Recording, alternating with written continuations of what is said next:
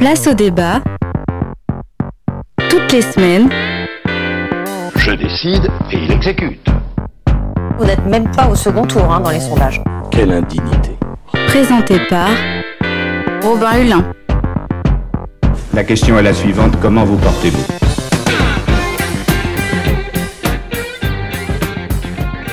Bonjour à tous et bonjour à toutes et bienvenue dans ce nouveau numéro de Place au débat. Comme toutes les semaines sur notre antenne, je reçois plusieurs invités et représentants du monde politique, syndical, associatif, mais pas seulement, pour évoquer ensemble une thématique qui agite l'actualité française. Et cette semaine, nous allons évoquer le thème de l'intelligence artificielle. Alors que le désormais euh, célèbre logiciel ChatGPT créé il y a un an recueille plusieurs centaines de millions de visites par mois, où en est-on de l'intelligence artificielle dans notre société Aujourd'hui, serons-nous euh, dépassés par nos propres créations?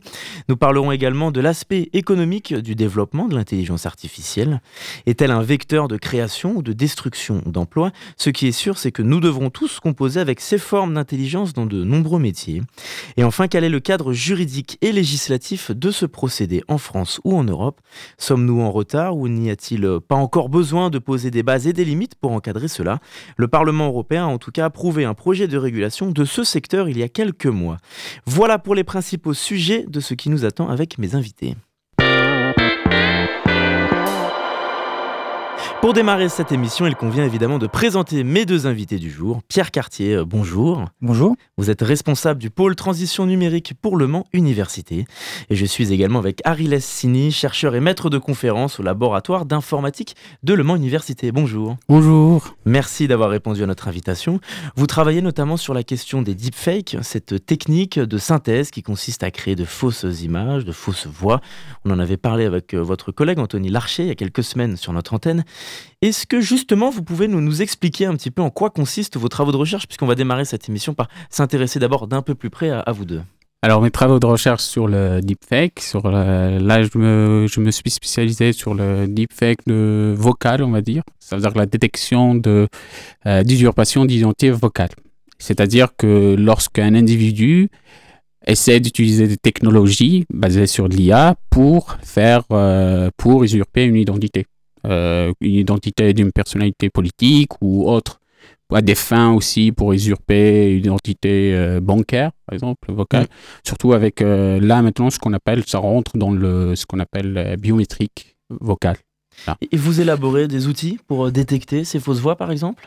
Oui. Alors là, je, là, je travaille sur, je concave avec une thèse de doctorat avec mes collègues René et sur, le, sur les questions, comment, euh, ça veut dire faire en sorte que des, des modèles basés aussi sur l'intelligence artificielle peuvent aussi euh, construire euh, une contre-mesure pour détecter la parole usurpée, c'est-à-dire parole qui est synthétisée, non pas humaine. Alors on va, on va en parler un petit peu plus en détail tout à l'heure, mais comment l'intelligence artificielle arrive justement à, prendre en compte certains éléments pour en faire un deepfake, une fausse voix ultra réaliste? Alors l'élément le, central et qui est, il y a deux, il y a deux, deux éléments euh, nécessaires pour ça. Il y a ce qu'on appelle les données. Ouais. Euh, les données vont avec de pair avec euh, une puissance de calcul. C'est-à-dire qu'il faut avoir beaucoup de données euh, audio enregistrées par des humains et aussi des techniques d'apprentissage, ce qu'on appelle des techniques euh, d'apprentissage ou des techniques dites intelligentes qui vont apprendre à comment les êtres humains, qui va essayer de mimiquer comment l'humain va euh, prononcer, parler et aussi s'exprimer d'une façon assez semblable à l'humain. On aura un exemple tout à l'heure dans l'émission euh, sur Pink Floyd, notamment, une musique qui a été euh, reproduite. Pierre Cartier, je me tourne vers vous. Est-ce que vous pouvez nous présenter d'un peu plus près, vous aussi, votre rôle et vos missions au sein du pôle transition numérique de l'université?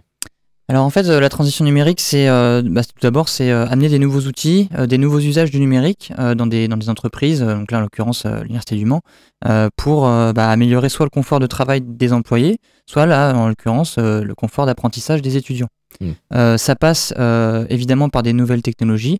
Dont l'intelligence artificielle. on en a beaucoup en ce moment de, questionnements au niveau pédagogique sur comment on détecte le plagiat, tous les devoirs étudiants qui ont été générés sous ChatGPT par exemple.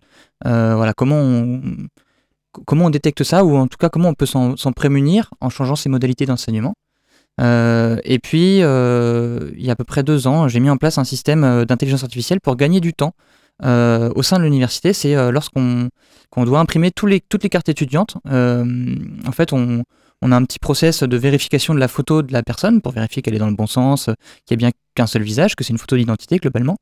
Euh, euh, et, après, on imprime des, cartes étudiantes. Euh, sauf qu'en fait, bah, il y a des étudiants qui nous envoient des photos qui ne sont pas conformes, et bah, ça, c'est un, process très long et fastidieux pour finalement pas, très, pas beaucoup de valeur ajoutée en fait pour les personnels de faire ça. et donc, on a automatisé ça avec des systèmes qui permettent de reconnaître des visages, pas des identités, donc il n'y a pas de phishing euh, au sens euh, comme, on peut le voir un petit peu en Chine, etc. Euh, on ne s'attaque pas du tout à ça. on vérifie juste qu'il y, ait bien un visage, qui soit de face et, et, facilement reconnaissable pour ensuite imprimer toutes nos cartes étudiantes et, et qu'elles soient prêtes pour la rentrée en temps et en heure. Eh bien, c'est assez intéressant. On va y revenir tout à l'heure. Bon, il est l'heure de s'intéresser au premier sujet du soir. On va parler concrètement de l'intelligence artificielle. Qu'est-ce que c'est? Comment s'utilise-t-elle? Alors, pour donner une définition euh, simple, basique de l'intelligence artificielle, elle désigne l'ensemble des théories, des techniques, développement, développant des programmes informatiques complexes capables de simuler certains traits de l'intelligence humaine, comme le raisonnement, l'apprentissage. Bon, c'est une définition assez basique. Pierre Cartier, qu'est-ce que désigne finalement l'intelligence artificielle réellement concrètement?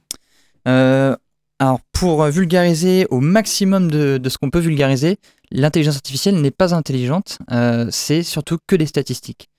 C'est-à-dire qu'en fait, on va prendre un programme, euh, on, va prendre quelque chose de, très simple et très imagé, on va prendre des photos de chats et des photos de chiens, et on va lui mmh. apprendre c'est un chat et ça c'est un chien. Euh, et, donc le, système va apprendre de lui-même les caractéristiques d'un chat, d'un chien, euh, et ensuite on va lui demander, euh, on va lui donner des nouvelles photos en lui disant est-ce que ça c'est un chat, est-ce que ça c'est un chien, et on va attendre une réponse, et on va essayer d'améliorer comme ça au fur et à mesure le, modèle pour qu'il ne se trompe finalement le, moins possible. et on se rend compte que derrière, c'est effectivement c'est que des statistiques n'y a rien d'intelligent, on lui a juste donné euh, une masse de données.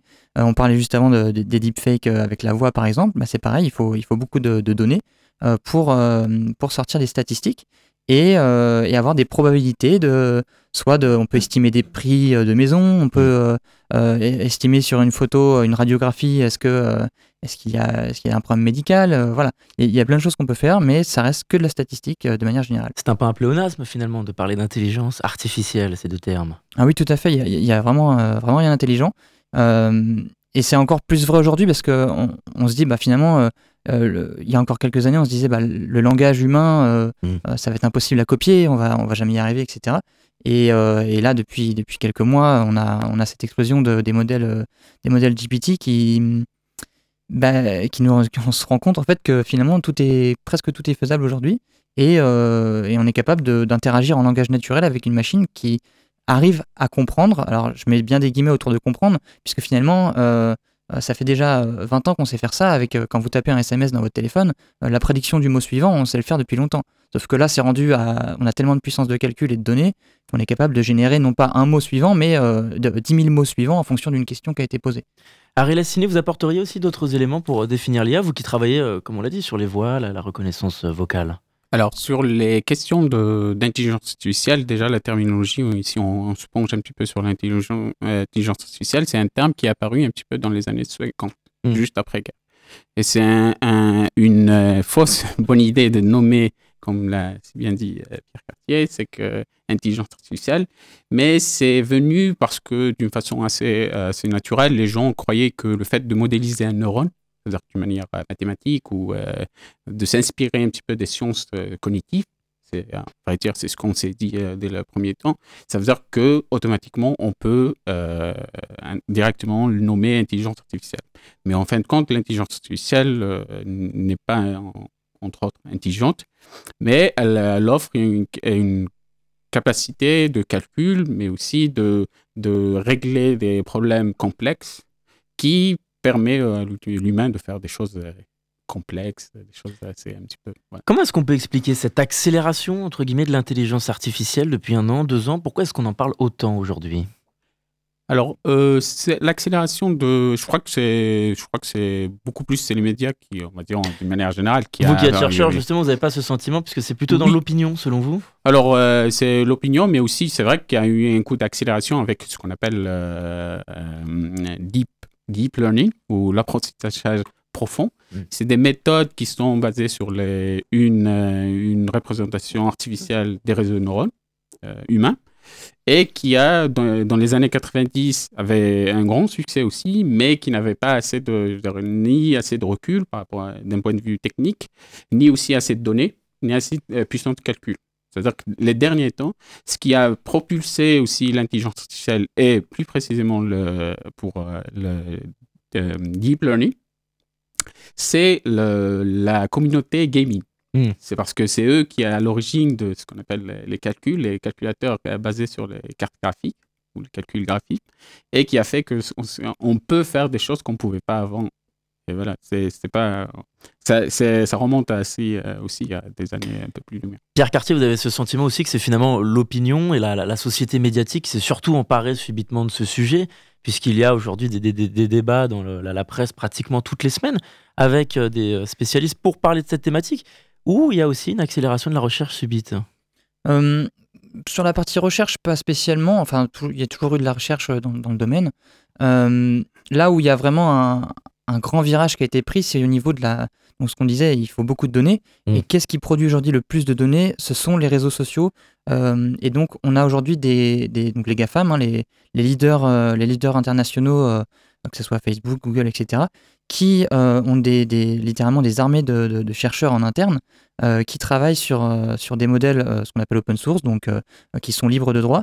Euh, mais euh, on, on se rend compte que ces modèles, finalement, ils servent pas à grand chose tant qu'il n'y a pas de données euh, pour les nourrir. Et qui possède la donnée aujourd'hui? Bah, Ce sont les GAFAM. Donc, donc voilà, ils sont, ils sont capables aujourd'hui de, voilà, de, de pousser, d'accélérer cette, cette, cette transition, enfin, de ces nouvelles technologies. Et ce qui a permis aussi un, un- vraiment un projecteur médiatique sur ces technologies, c'est l'arrivée donc de ChatGPT, Mm. qui est ni plus ni moins qu'une interface à GPT. GPT, ça fait déjà euh, 4-5 ans que c'est que c'est déjà assez, euh, puissant pour, euh, pour, euh, exister et pour, avoir des vrais cas d'application. Mais le fait que euh, ChatGPT sorte avec une interface qui soit aussi simple euh, qu'un prompt de chat, euh, ça a permis une adhésion grand public. Euh, on, a dépassé le, million d'utilisateurs en moins de trois jours, là où euh, d'autres géants comme Netflix, etc., mettent plusieurs semaines, voire mois à atteindre ce, nombre d'ut- d'utilisateurs. Euh, donc il y a eu vraiment un- une adhésion directe du public pour cette technologie, euh, ce qui fait que forcément ça a mis un très, gros, euh, un très grand coup de collier aussi à la technologie qui est derrière. Donc ChatGPT a été créé, comme vous l'avez dit, il y, a, quelques temps. Il a été développé par OpenAI. On y a accès à peu près depuis un an, octobre de l'année dernière. Il est capable de générer des réponses à des questions, de compléter des phrases, de traduire des textes, même de tenir une conversation, tout ça extrêmement rapidement. Pour expliquer un peu aux auditeurs, aux auditrices, comment est-ce qu'il fonctionne ce logiciel? Comment est-ce qu'il peut produire autant de réponses? Bah, tout simplement parce qu'il a appris sur des, des- vraiment des millions et des millions de lignes de dialogue, de, de corpus de texte. Euh, alors le problème en plus d'OpenAI, c'est que euh, malgré son nom, on ne sait pas trop d'où viennent les données. Euh, a priori, il y a quand même des données qui ont été labellisées, donc qui ont été traitées par des humains à des, dans, dans des pays à très faible coût de main-d'œuvre. Mm. Et, euh, et, et donc, euh, il récupère aussi beaucoup de données euh, qui ne sont pas forcément euh, libres de, de droit. Euh, on a aussi le cas, par exemple, dans les, dans les IA génératives d'images, où on a des, des- des styles d'auteurs qui sont copiés, et finalement, les peintures de cet auteur, elles sont, elles sont pas libres de droit. Et donc, et donc on, peut très bien, par exemple, aujourd'hui, demander à ChatGPT de générer la suite d'Harry Potter, puisqu'il a appris sur Harry Potter. Est-ce que les, les auteurs de ce. de Et il y a donc livre- des limites aussi, puisqu'il n'a pas réponse à tout, et parfois Tout il y répond avec un appoint. Tout à fait. Euh, alors ça, euh, c'est un- petit peu compliqué à, à l'expliquer, mais euh, globalement, ça s'appelle des hallucinations euh, quand on parle de, donc de, de- de fausses données qui sont générées. En gros, dans une représentation mathématique, comme on le disait tout à l'heure, c'est que des statistiques. Et si je lui demande par exemple la différence entre un bec de lièvre et un bec de canard, Mm. euh, il va essayer de, combler ce vide. Nous, on a un- les humains, on a un sens moral, on a une culture et on, on sait qu'il y, a des- bah, il y a des zones. Ça sert à rien de demander euh, la, la différence d'un bec de lièvre et un bec de canard, ça n'a aucun sens. Euh, pour autant, dans un modèle de langage, puisqu'on parle que de langage, euh, ça paraît logique, puisqu'un un lièvre, un canard, c'est un animal. les deux ont, quelque chose pour manger. pourquoi pas comparer les deux? Donc ils ne maîtrisent pas encore cette finesse humaine du second degré, comme on pourrait dire? Bah, c'est pas c'est pas nécessairement du second degré, c'est plutôt de la du bon sens. En fait. Le bon sens n'existe mm. pas euh, d'un point de vue de, l'intelligence artificielle, en tout cas aujourd'hui. Ariel Sini, l'intelligence artificielle peut-elle euh, conduire inévitablement à une production de, fake news, de fausses informations, de déformations? Euh, Je dirais, bon, pour répondre rapidement, oui. Elle peut, oui, oui, elle, c'est dans la nature humaine, on va dire. C'est que c'est c'est pas l'intelligence artificielle en soi qui produit ça, c'est l'utilisation. C'est-à-dire que comment les, personnes et à quelle fin on euh, l'utilise en soi. L'intelligence artificielle en soi n'est pas euh, plus dangereuse que, euh, que la physique il y a des années 50 avec la, la course vers l'arme atomique hmm. ou d'autres domaines. Elle n'est pas plus dangereuse qu'une éducation dogmatique. L'intelligence artificielle, tout dépend comment est l'utilisation qu'on veut, à quelle fin. On va écouter justement un extrait d'une intervention d'Olivier Tesquet. Il est journaliste pour Télérama et c'était dans l'émission C'est ce soir sur France 5 en février dernier sur l'intelligence artificielle donc. Et justement, il parle de la fiabilité ou non de ChatGPT, de certaines failles qu'il faut aussi prendre en compte, notamment au sujet des fake news. Alors déjà, il y a un problème, c'est que parfois sur un même énoncé, ChatGPT va donner deux ou trois réponses qui peuvent être complètement différentes. Et parfois d'ailleurs en se trompant sur des choses factuelles. Euh, si vous lui demandez, je sais pas, les enfants de j'ai un ami qui avait fait ça, qui avait demandé les enfants de Mitterrand, bah, ChatGPT a donné plein de réponses. Alors il y avait une bonne réponse parmi tous ces résultats-là, puis il y en avait d'autres qui étaient, qui étaient fausses. Et en fait, le problème de ChatGPT, c'est que ça donne les réponses avec un aplomb absolu. C'est-à-dire que vous posez une question, il va vous répondre blanc avec un aplomb absolu, et à la même question, formulée peut-être un peu différemment, il va vous répondre noir, toujours avec le même aplomb. Et comme on voit qu'on vit dans des sociétés où les régimes de vérité euh, cohabitent, on va dire, les uns avec les autres, avec quand même de plus en plus de, de friction, cette question-là, elle est cruciale, parce qu'à partir d'un moment, on va se retrouver avec des gens qui vont nous dire, oui, mais ChatGPT m'a dit que, bah oui, mais ChatGPT m'a dit aussi que. À un moment, qu'est-ce qui fait que ma version prévaut sur la tienne? Qu'est-ce qui fait que euh, ma réponse et la vérité et la tienne ne l'est pas. Euh, ça, ça va être un, point extrêmement euh, crucial. Mais je pense que l'une des, l'un des prérequis de ça, c'est aussi de réussir à démystifier un peu l'outil. Parce que là, depuis tout à l'heure, on s'ébobille un peu comme ça devant, devant ChatGPT, mais parce qu'on est tous un peu fascinés. Il faut sortir de cette fascination. Déjà parce que ça fait quand même des siècles qu'on est fasciné par... Euh, des machines soi-disant pensantes ou qui reproduisent les caractéristiques euh, euh, du corps humain. Hein. ça va des, du turc mécanique euh, du XVIIIe siècle à, des, à des itérations plus récentes en passant par le canard de Vaucanson qui était capable de digérer et de, et de déféquer. On se disait à l'époque, quand ce truc est apparu, tout le monde était absolument abasourdi parce que tout à coup on avait l'impression qu'une machine était capable de reproduire des fonctions biologiques du corps humain. Après, la question, c'est de savoir, est-ce qu'on est face à une véritable simulation, et donc en l'occurrence une espèce de simulation de la vérité, ou est-ce qu'on est face à une mystification? Ça, ça, ça, rejoint vos, propos de tout à l'heure, hein. un aplomb absolu, un manque de bon sens, euh, comme il le donne dans son exemple. Quel est votre regard sur cette intervention, Père Cartier? Est-ce que le risque est aussi que ChatGPT fasse perdre en crédibilité aussi les informateurs, les journalistes, etc., et autres discours euh, de l'être humain où on dira non, parce que ChatGPT a dit ça, c'est qu'il a raison? Bah, déjà, ça passe déjà par une éducation euh, à l'usage et, mmh. que l'usager comprenne euh, comment ça fonctionne, alors en, surface évidemment, sans aller en profondeur, euh, et surtout de toujours inculquer qu'il faut garder une analyse critique sur ce, sur, ce que dit ChatGPT. comme on l'a dit, il peut générer des, des, énormes bêtises, et si on n'a pas ce regard critique, on n'est pas capable de, si, si, on le prend au pied de la lettre, effectivement, on va se retrouver avec des gens qui vont croire, qui vont croire des choses. Mais finalement, ces croyances, euh, elles datent pas de, l'intelligence artificielle. Ou euh, déjà, quand Wikipédia est sorti, euh, c'était un, une, énorme bombe puisque euh, c'était interdit d'utiliser Wikipédia moi quand j'étais au lycée, puisque n'importe qui pouvait contribuer et donc potentiellement il y avait, n'importe quoi. donc après, bah, Wikipédia a essayé de forcer un petit peu en en mettant, euh, en, forçant de citations de sources, ce genre de choses, et en, mettant des bandeaux comme quoi euh, l'article ne cite pas cette source, donc il ne faut pas trop s'y fier. Euh, peut-être que demain on aura aussi ces mécanismes-là. Et puis, il faut savoir que donc OpenAI met des, ce qu'on appelle des, contrôles hmm. sur les sorties pour éviter de, demander de générer des fake news. le cas typique, c'est demander lui de fabriquer un cocktail Molotov. Évidemment, il va vous dire que c'est pas possible parce que on va dire que dans, le bon sens commun, on veut pas que, on veut pas connaître la recette. Mais pour l'instant, aujourd'hui, il y a toujours des moyens de contournement. Euh, on pourrait par exemple lui demander bah, je voudrais faire un cocktail Molotov, euh, ou en tout cas, je voudrais raconter l'histoire de quelqu'un qui va fabriquer un cocktail Molotov. Et finalement, euh, on passe les, contrôles, on, passe à côté de la barrière. J'ai cette image en tête mmh. là de, de quelqu'un qui fait monter une barrière devant chez lui, mais il n'y a, que la, a que la porte, il n'y a pas le grillage autour. Mmh. Et donc finalement, ça ne sert pas à grand chose, il suffit juste de le contourner. Voilà, donc aujourd'hui, ces mécanismes ne sont pas assez puissants pour contrer les fake news.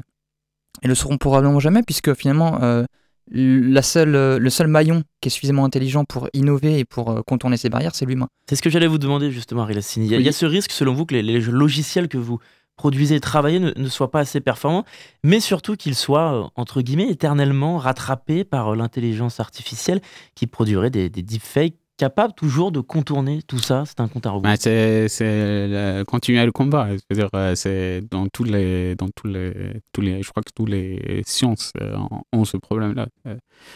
Euh, oui, le, le, fait que ça, on aura, il y a le, quand vous parlez de GPT, GPT, les premières versions, les premières versions, il y a déjà des collègues de Ligue, euh, de laboratoire informatique de Grenoble, qui ont travaillé sur comment détecter fake, euh, fake, news. fake news. ou de la, de la du texte généré hmm. artificiellement avec des GPT, GPT 1, 2, les premières versions.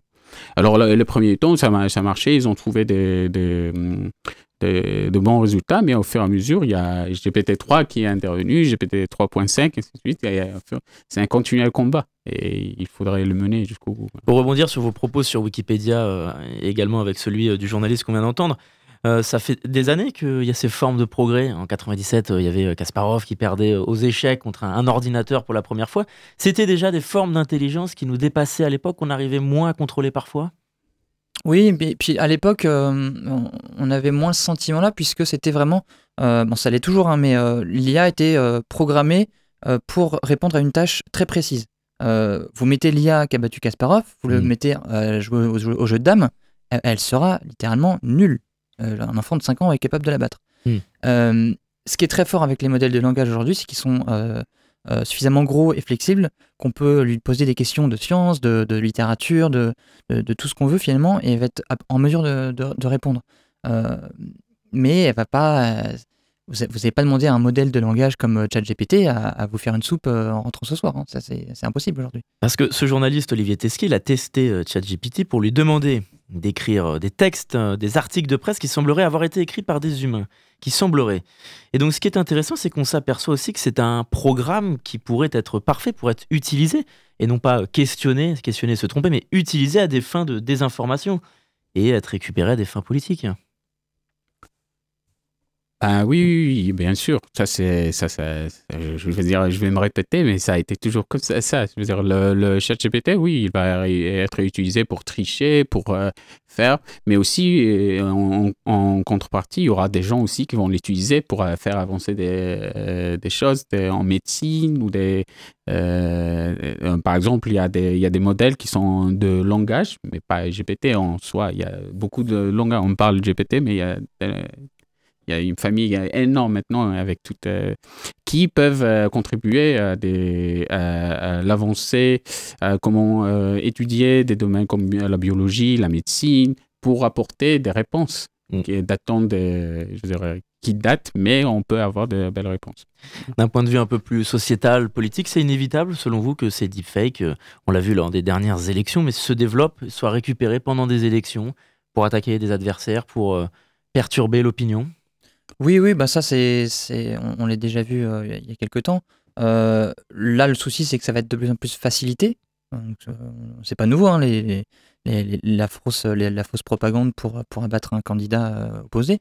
mais là, ça va devenir à, un niveau. peut-être même que ça va, être, ça va donner l'effet inverse, en fait. On va absolument plus croire rien du tout de ce qui mmh. sera raconté au niveau des élections, au niveau de la politique. Peut-être que c'est une bonne chose finalement, euh, parce que bon, le mensonge en politique, euh, c'est pas voilà, c'est pas c'est pas d'aujourd'hui. Mais, euh, mais au moins, ça, si les gens prennent conscience qu'il faut garder cette analyse critique, malheureusement, il y aura toujours des gens qui tombent dans, le panneau. Comme aujourd'hui, il y a des gens qui croient que la Terre est, plate ou, ou que, ou, très récemment sur les vaccins sur le Covid.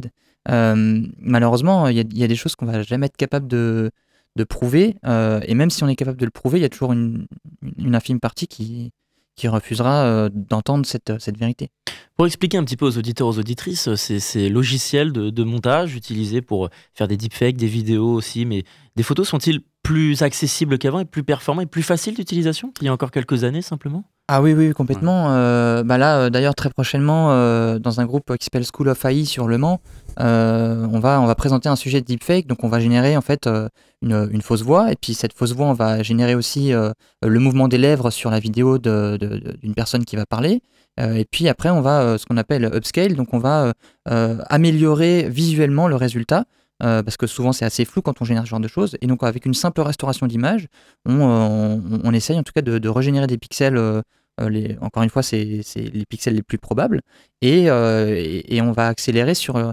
L'illusion va paraître en fait. Mmh. et il va falloir un œil très aguerri pour commencer à détecter les deepfakes de, à l'avenir. Aujourd'hui, on le voit encore hein, sur, sur, sur, certaines, certaines images, euh, on voit que les, les, mains sont pas très bien faites. Des fois, il y a, dans des images, il y a des humains avec quatre doigts ou six doigts. Euh, euh, vous lui demandez de générer un clavier, les touches elles seront peut-être triangulaires. Il y a des choses voilà, qui, sont, qui sont de l'ordre du détail, qui peut-être que d'ici six mois, un an, deux ans, ces détails-là seront, seront tellement photoréalistes qu'on pourrait, qu'on pourrait passer à côté d'un deepfake sans s'en rendre compte. Vous êtes de cet avis qu'aujourd'hui, beaucoup y ont accès de façon très facile pour se, se former presque tout seul? Oui, oui, là, là, pour le coup, il y, a le, il y, a, il y aura, oui, l'accessibilité, bien sûr, bah, c'est comme, je crois, je crois qu'on peut comparer à l'Internet. Mmh. Euh, au début, l'Internet, c'était pas accessible pour tout le monde. Et il y a l'euphorie vers l'Internet, que tout le monde, on, peut accéder à l'information n'importe où. Mais euh, à, fur et à mesure, ça s'est assez. Bon, l'Internet est banalisé. Euh, je crois que le, aussi, l'accès à, ces outils-là va créer euh, des, dire, comme on le crée maintenant. Après, ça va se banaliser. Il y aura des mécanismes. Euh, il, y a, il faut savoir que la communauté scientifique aussi s'active pour euh, déjà pour euh, faire en sorte qu'il y, y, a des détections, il y a des mécanismes de détection, mais aussi euh, d'un point de vue aussi pédagogique, il y a des gens qui se disent que vous pouvez utiliser ça, mais attention, il y a les questions d'usurpation d'identité aussi. Mais alors, l'enjeu est justement, est-ce que là aussi, il faut davantage de personnes qui comprennent comment fonctionne euh, l'intelligence artificielle et former davantage de personnes dans les années à venir? Oui, il le faut. Euh, c'est la solution qu'il faut. Et il faut plébisciter que tout le monde euh, comprend ce que c'est qu'une intelligence artificielle ou le maximum, je veux dire, tout le monde, ce qu'ils veulent. Bien, c'est, il faut comprendre et il faut que les, gens euh, se sentent aussi concernés par la compréhension. Alors, on va se pencher vers un, fait d'actualité avec l'intelligence artificielle et la musique. À propos des deepfakes, l'intelligence artificielle a réussi à recréer un titre de Pink Floyd Another Breaking the Wall en analysant des ondes cérébrales. Les scientifiques de l'université de Berkeley en Californie souhaitaient euh, avant tout comprendre les mécanismes cérébraux liés à l'écoute de musique et surtout grâce à quelle partie du cerveau pouvait fonctionner la perception musicale. Et pour cette expérience, qu'est-ce qu'ils ont fait? Ils ont positionné des électrodes sur le cerveau de plusieurs patients volontaires admis en neurochirurgie, notamment en raison d'épilepsie. Et ces patients ont alors écouté attentivement la chanson pendant 190 secondes. L'enregistrement des ondes cérébrales des différents patients a ensuite été traité par une intelligence artificielle et elle a transformé ces ondes en musique et paroles. Alors quel a été le résultat? Un enregistrement audio d'une quinzaine de secondes, un mélange de sons robotiques et d'enregistrements sous l'eau, où certaines euh, phrases de la chanson parviennent tout de même à en ressortir, notamment le refrain. Et l'objectif était surtout de trouver une solution efficace pour permettre aux personnes ayant euh, du mal à parler à réussir à communiquer uniquement en, utilisant leur euh, activité cérébrale et en essayant de la retranscrire en parole grâce aux nouvelles technologies.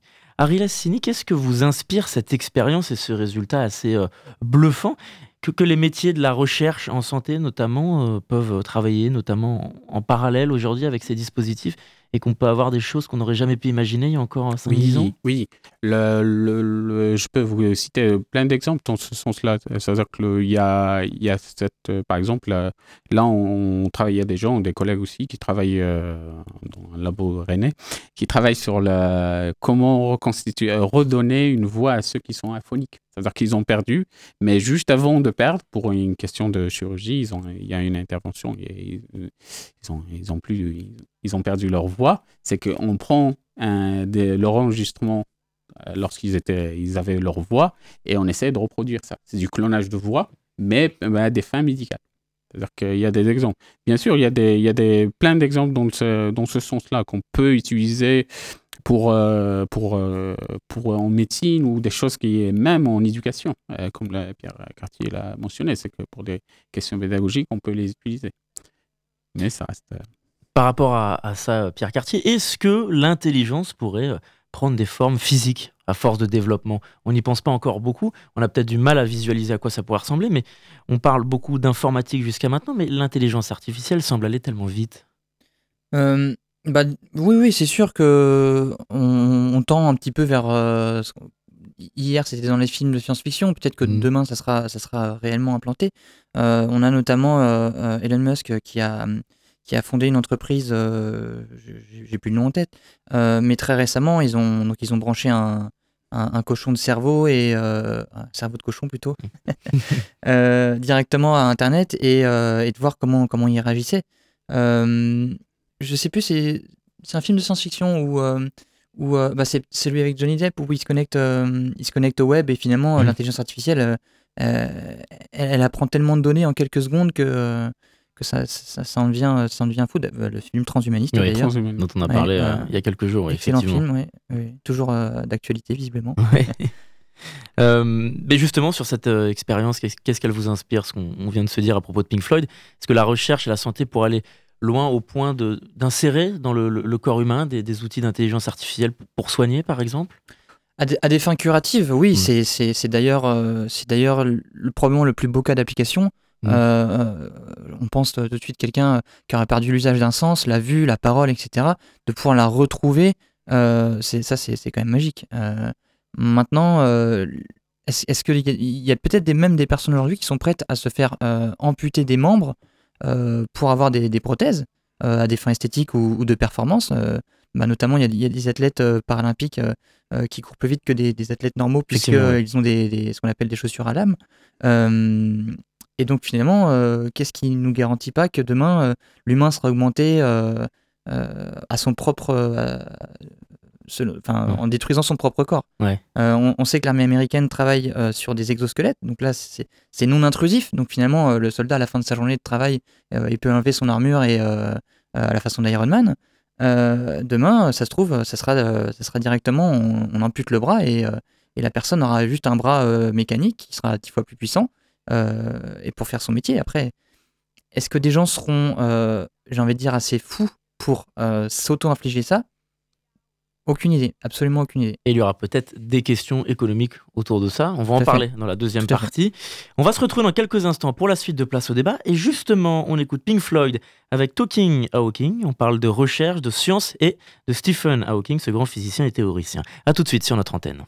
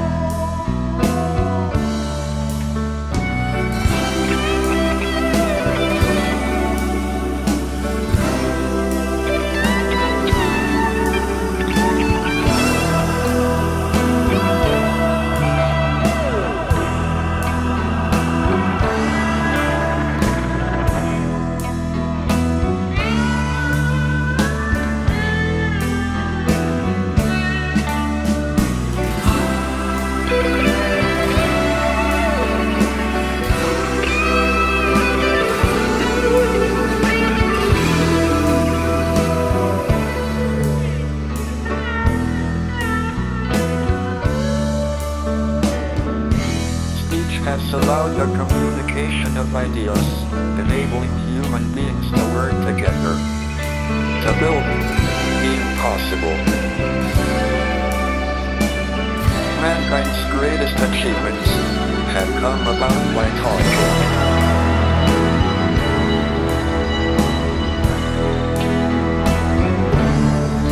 Our greatest hopes will become reality technology at our disposal, the possibilities are unbounded.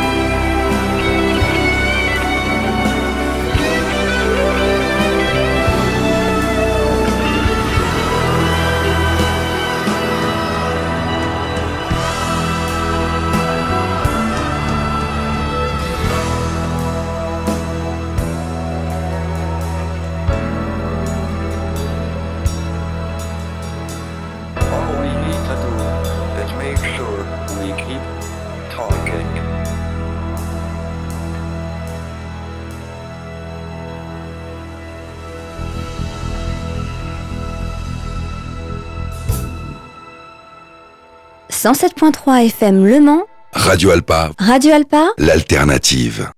Vous êtes toujours dans l'émission Place au débat. Je suis toujours avec Pierre Cartier, responsable du pôle transition numérique de Le Mans Université, et Ariles Sini, chercheur et maître de conférences au laboratoire d'informatique pour Le Mans Université. Dans cette nouvelle partie d'émission, on va se pencher d'un peu plus près sur l'intelligence artificielle d'un point de vue économique. Menace-t-elle nos emplois ou est-ce un vecteur d'emploi à l'inverse? Nous parlerons aussi de l'aspect juridique et législatif également. Une étude de l'Organisation internationale du travail révèle que l'intelligence générative est plus susceptible d'augmenter que de détruire les emplois en intervenant seulement sur certaines tâches.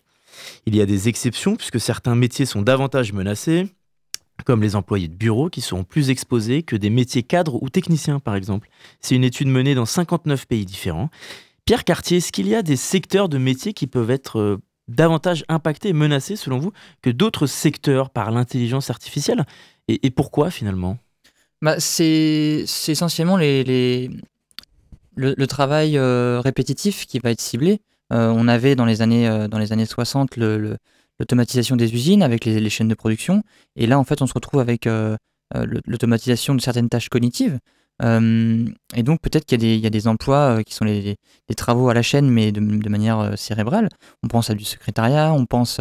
on, en parlait il, y a quelques, jours aussi sur Radio Alpa de, de- des métiers artistiques, donc de pouvoir générer des, œuvres littéraires, musicales, design, graphique, ce genre de choses. Est-ce que pour les métiers manuels et industriels, par exemple, parce que l'accélération de l'industrialisation et de l'informatique a fait changer, bouleverser certains métiers, est-ce que ça pourrait être le cas là aussi? Peut-être dans le futur, euh, euh, où on va pouvoir euh, commencer à, brancher ces systèmes-là avec de la robotique, qui va donc pouvoir interagir avec son environnement. Pour l'instant, on, se contente juste d'avoir des, lignes sur un, écran. Mais demain, peut-être que euh, on, va être capable, on va lui donner une instruction et ce sera un bras mécanique qui agira. Euh, on peut pas trop prévenir la- pré- euh, Mm. enfin, prévoir l'avenir à ce niveau-là, euh, puisque tout va vraiment très vite. hein. Là, on parle d'une technologie qui, a- il y a encore un an, elle était très peu médiatisée. Donc peut-être que dans un an, on aura, on aura ce genre de choses. Euh, en tout cas, pour sûr, à l'heure actuelle, effectivement, c'est beaucoup de tâches d'automatisation. Euh, je vois de plus en plus sur les aspects commerciaux, euh, le- le- aller chercher des prospects sur, sur son marché, etc. Euh, ça fait déjà quelques temps que c'est automatisé. Là, c'est un peu plus propre parce qu'il y a des modèles de langage derrière, mais vous avez déjà tous reçu des messages du genre euh, Bonjour X, euh, vous travaillez à Oui. machin et j'ai un super produit à vous vendre. Et ça, ça n'a pas attendu les modèles génératifs pour, pour envoyer. Ariel Sini, en tant que chercheur, même au sein de, du laboratoire d'informatique, est-ce que là aussi, l'IA peut modifier et bouleverser vos capacités de recherche et, et votre quotidien de travail? Alors, elle euh, le remet, euh, je veux dire, elle le re- alors c'est des questions, euh, elle repousse des questions de recherche, Mm. ce qu'on appelle une question de recherche. Elle le re- on peut, ref- elle reformule une question de recherche, mais la plupart du temps, c'est dans la continuité des travaux de recherche qu'on a, qu'on fait déjà.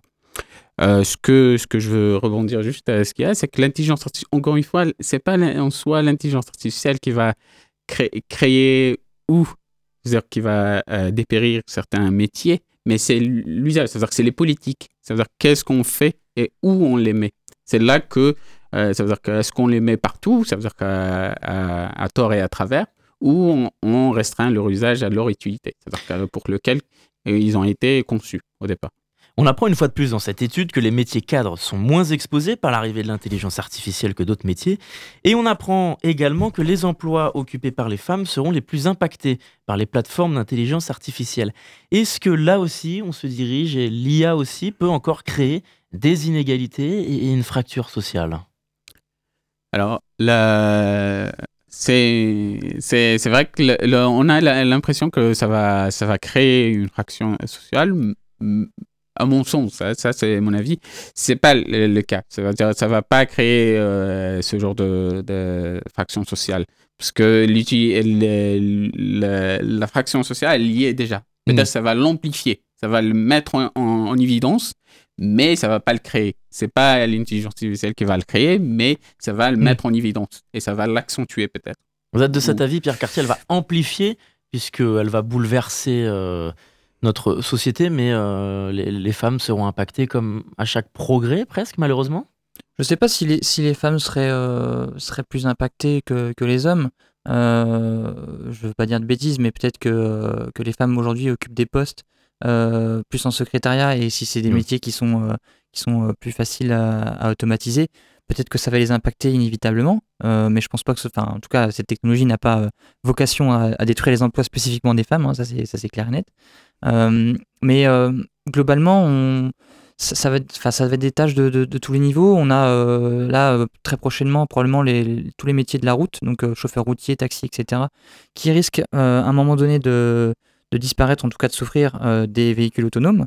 On est loin encore de, véhicules qui arriveraient à, à- à réagir dans toutes les situations, no- notamment euh, euh, l'adaptabilité sur la route. Euh, il suffit que un, un- un clampin avec un panneau stop sur le côté Mhm. de la route décide d'arrêter une file de voitures autonomes, euh, il peut le faire. Alors qu'un humain avec du bon sens verrait qu'il y a juste quelqu'un qui s'amuse à planter un panneau stop qui n'a rien à faire au milieu de l'autoroute, et donc, donc, donc l'humain s'adapterait. Donc il y a encore cette part de, voilà, de, de fiabilité à avoir avant de, de supprimer totalement les emplois. Et sur ces questions euh, de développement économique, est-ce que l'intelligence artificielle va-t-elle aussi se développer de manière inégale entre les pays les plus avancés et les moins avancés? Probablement oui. Euh, les pays qui ont à accès à ces technologies, oui, oui. Bah, de toute façon, tous- les voilà, tous les, les pays qui ont accès à ces technologies vont euh, vont, vont encore creuser l'écart par rapport à puisqu'il y a de toute façon déjà un écart sur sur les- le type d'économie des pays dans, dans, dans, dans le monde. Elle pourrait représenter 300 milliards de dollars de dépenses en 2030, selon une étude de l'International Data Corporation, et les États-Unis représenteraient 50% des dépenses. Bah, c'est à peu près normal puisque c'est des, des métiers du numérique et c'est le numérique aujourd'hui qui, qui va être le plus facile à automatiser au niveau des tâches. Donc euh, ça paraît logique en fait que ce soit euh, des entreprises américaines qui détiennent aujourd'hui l'énorme monopole. Euh, et j'imagine qu'il y a la Chine juste derrière. Donc ces deux pays-là, effectivement, aujourd'hui, c'est les plus gros investisseurs dans ce domaine parce que c'est eux qui ont le plus à gagner. Tout à fait. Mm. Pour clôturer un peu ce, sujet avant d'aborder le, dernier du soir, quand on parle de- d'emploi, de, travail, de travail au quotidien avec l'intelligence artificielle, est-ce qu'on peut aborder ce fameux terme dont vous avez parlé en début d'émission de transhumanisme, être dépassé par les robots, de, vivre avec? Alors c'est un peu un débat philosophique hein, finalement, hein. mais est-ce qu'on peut être dépassé par nos, créations euh, finalement? Il y a Raymond Kurzweil, qui est un auteur, ingénieur parfois controversé, qui, voyait lui un point d'inflexion où nous serions dépassés par l'intelligence artificielle vers 2040-2050, dans les, euh, les 20-30 ans. Est-ce que vous êtes de cet avis? Euh, moi, non. Mhm. Non, non, pas du tout, parce qu'il y a tellement de problèmes à côté sur, euh, sur les questions sociales, les inégalités, comme vous avez évoqué, sur les inégalités sociales, mais aussi les problèmes de réchauffement planétaire. Et tellement il y a de problèmes à côté que je crois que le- les questions d'intelligence, hormis peut-être l'intelligence artificielle qui s'intéresse à ce genre de problème, qui va être, euh, dire, qui va prendre de l'ampleur, qu'on n'aura pas ce, c'est-à-dire ce scénario-là. Il sera remplacé par un autre euh, scénario qui est plutôt une catastrophe naturelle que Mm. des catastrophes liées à l'intelligence Oui, effe- artificielle. Effectivement, parce que Pierre Cartier, ça reste assez vaste de dire qu'on serait euh, dépassé et qu'il y a un point d'inflexion, que ça, ça veut tout et rien dire finalement. Oui, c'est ça. C'est déjà on est, on est très loin. euh, là aujourd'hui, on entraîne des intelligences artificielles qui sont spécialisées sur des tâches, Mm. euh, quand bien même elles seraient, euh, elles seraient euh, multimodale, donc euh, capable de lire du texte, des images, etc. On est encore très loin d'une IA qui, euh, qui s'autogénère ou qui, cherche un but elle-même. Euh, mais surtout, c'est l'humain aujourd'hui qui a la capacité d'arrêter, hein, tout simplement. Si demain on, coupe, on ces modèles, s'il n'y a plus d'électricité, si l'humain ne produit plus d'électricité, ces modèles s'arrêtent du jour au lendemain. Donc il y a toujours une porte de sortie à ces choses-là. Euh, mais il y aura bien eu d'autres problèmes bien avant euh, que l'intelligence artificielle remplace l'humain. Alors on va se tourner vers la dernière partie de notre émission, on va parler de l'aspect juridique et législatif. Où en sommes-nous aujourd'hui? Le Parlement européen a approuvé en juin dernier un projet de régulation de ce secteur pour ouvrir la voie à une négociation avec les États membres. Les eurodéputés ont approuvé, euh, c'était le 14 juin, donc ce projet européen qui ouvre la voie à une négociation avec les États membres pour finaliser ce texte, qui doit notamment limiter les risques des systèmes de type ChatGPT. Le Parlement européen a également euh, réclamé de nouvelles interdictions, comme celle des systèmes automatiques de reconnaissance faciale dans les lieux publics. Euh, Pierre Cartier, doit-on se satisfaire que l'Union européenne s'intéresse à mettre en place des cadres juridiques, une législation particulière, ou du moins essaye? Oui, euh, c'est hyper important. Alors, dans les, process d'innovation, il y a toujours, euh, euh, une longueur d'avance du côté de la technologie et il faut absolument des régulateurs. S'il n'y a pas de régulateurs derrière, c'est la porte ouverte effectivement à, beaucoup de dérives, dont certaines très nocives. Et l'Europe aujourd'hui est, un acteur majeur dans cet ordre-là, nous avons depuis quelques années le, RGPD qui protège les données des utilisateurs européens certains pays dans le monde euh, adaptent euh, une copie ou en tout cas quelque chose qui y ressemble. Euh, donc voilà. Mais le problème du juridique, c'est que ça prend du temps à sortir et qu'il y, y a déjà des dérives qui sont possibles. En tout cas, ce texte pourrait être appliqué seulement en 2026. oui, c'est ça. Donc d'ici 2026, on, on aura encore sorti d'autres choses et on aura trouvé de, de nouveaux cas d'usage. Mm. Mais pour autant, il ne faut, pas- il faut pas lâcher. Il faut continuer de, de réguler au maximum pour, bah, pour les utiliser dans un cadre, euh, euh, correct. Quoi. Sur ce système de reconnaissance faciale, la Commission euh, voudrait autoriser son usage par les forces de l'ordre dans la lutte contre la criminalité et le terrorisme. Est-ce qu'il y a dans ce texte certaines failles qui vous inquiètent, Ariel Assini, ou qui pourraient mettre en péril, en danger certaines faces de notre démocratie? Oui, oui. Alors, le, le, fait que de. Alors, je, je, je peux, si je peux euh, répondre, juste euh, réagir la, la, à la question avant, c'est pas que les juristes ou des Mm. politiciens de faire le, le pas vers, le, vers la Oui. protection, mais aussi nous, en tant que, je dis nous, euh, techniques, c'est-à-dire d'apporter, d'avoir des, des, des contre-mesures, ce qu'on appelle des contre-mesures, ça veut dire que lorsqu'on sait que la génération euh, fait des qualités extraordinaires, il faudrait des contre-mesures, ça veut dire que des systèmes de détection plus en plus performants. Dans les, tous les systèmes. ChatGPT aussi, il faut apporter, nous, apporter des solutions. Ça aussi, il faut travailler tout ça. Qu'il ne faut pas attendre que les politiciens. Euh, si vous pouvez me rappeler la Oui, la, la Commission, elle voudrait utiliser son, cet usage euh, pour les, par les forces de l'ordre dans la lutte contre la crimi- criminalité et le terrorisme, c'est-à-dire les systèmes de reconnaissance faciale, Alors, qui seraient limités à ça. Est-ce que c'est dangereux selon vous? Alors, c'est, euh, d'autant. alors, ça dépend comment on l'utilise. Alors, ça, ce système de reconnaissance, c'est, derrière ce qu'on appelle une détection d'anomalie. C'est-à-dire qu'une anomalie. Mais le problème, c'est la définition d'anomalie. Qu'est-ce qu'on appelle Mhm. une anomalie? Et la question, qu'est-ce, où s'arrête euh, la norme? C'est-à-dire que quand on dit un comportement normal ou un visage normal, et quand est-ce que... Et le problème aussi qui est derrière, c'est que les systèmes, la plupart, comme on l'a évoqué tout au long de cette euh, discussion, du débat, c'est que le fait que ces modèles-là sont, la plupart des modèles se basent sur des données. Et les données font un petit peu des raccourcis dans le- leur apprentissage. Il suffit que la majorité des données discriminent une, une certaine tranche de la population. Le euh, modèle va dire que la euh, ce, ce genre de personne, dès que typé, il va être discriminé.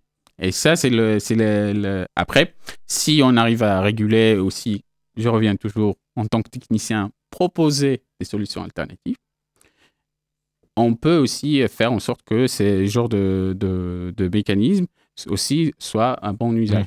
Et comme le, le soulignait Pierre Cartier, on, on le disait donc 2026, mais est-ce que ces lois elles pourraient euh, trop facilement être contournées et dépassées, surtout par les intelligences artificielles qui vont euh, si vite?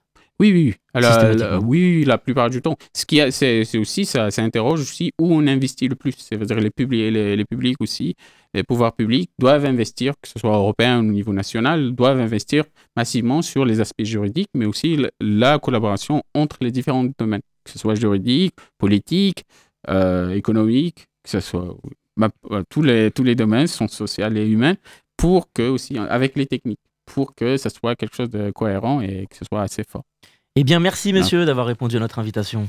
Merci. Merci beaucoup. Merci Pierre beaucoup. Cartier, responsable du pôle transition numérique pour Le Mans Université, et Harry Lassini, chercheur et maître de conférences au laboratoire d'informatique de Le Mans Université.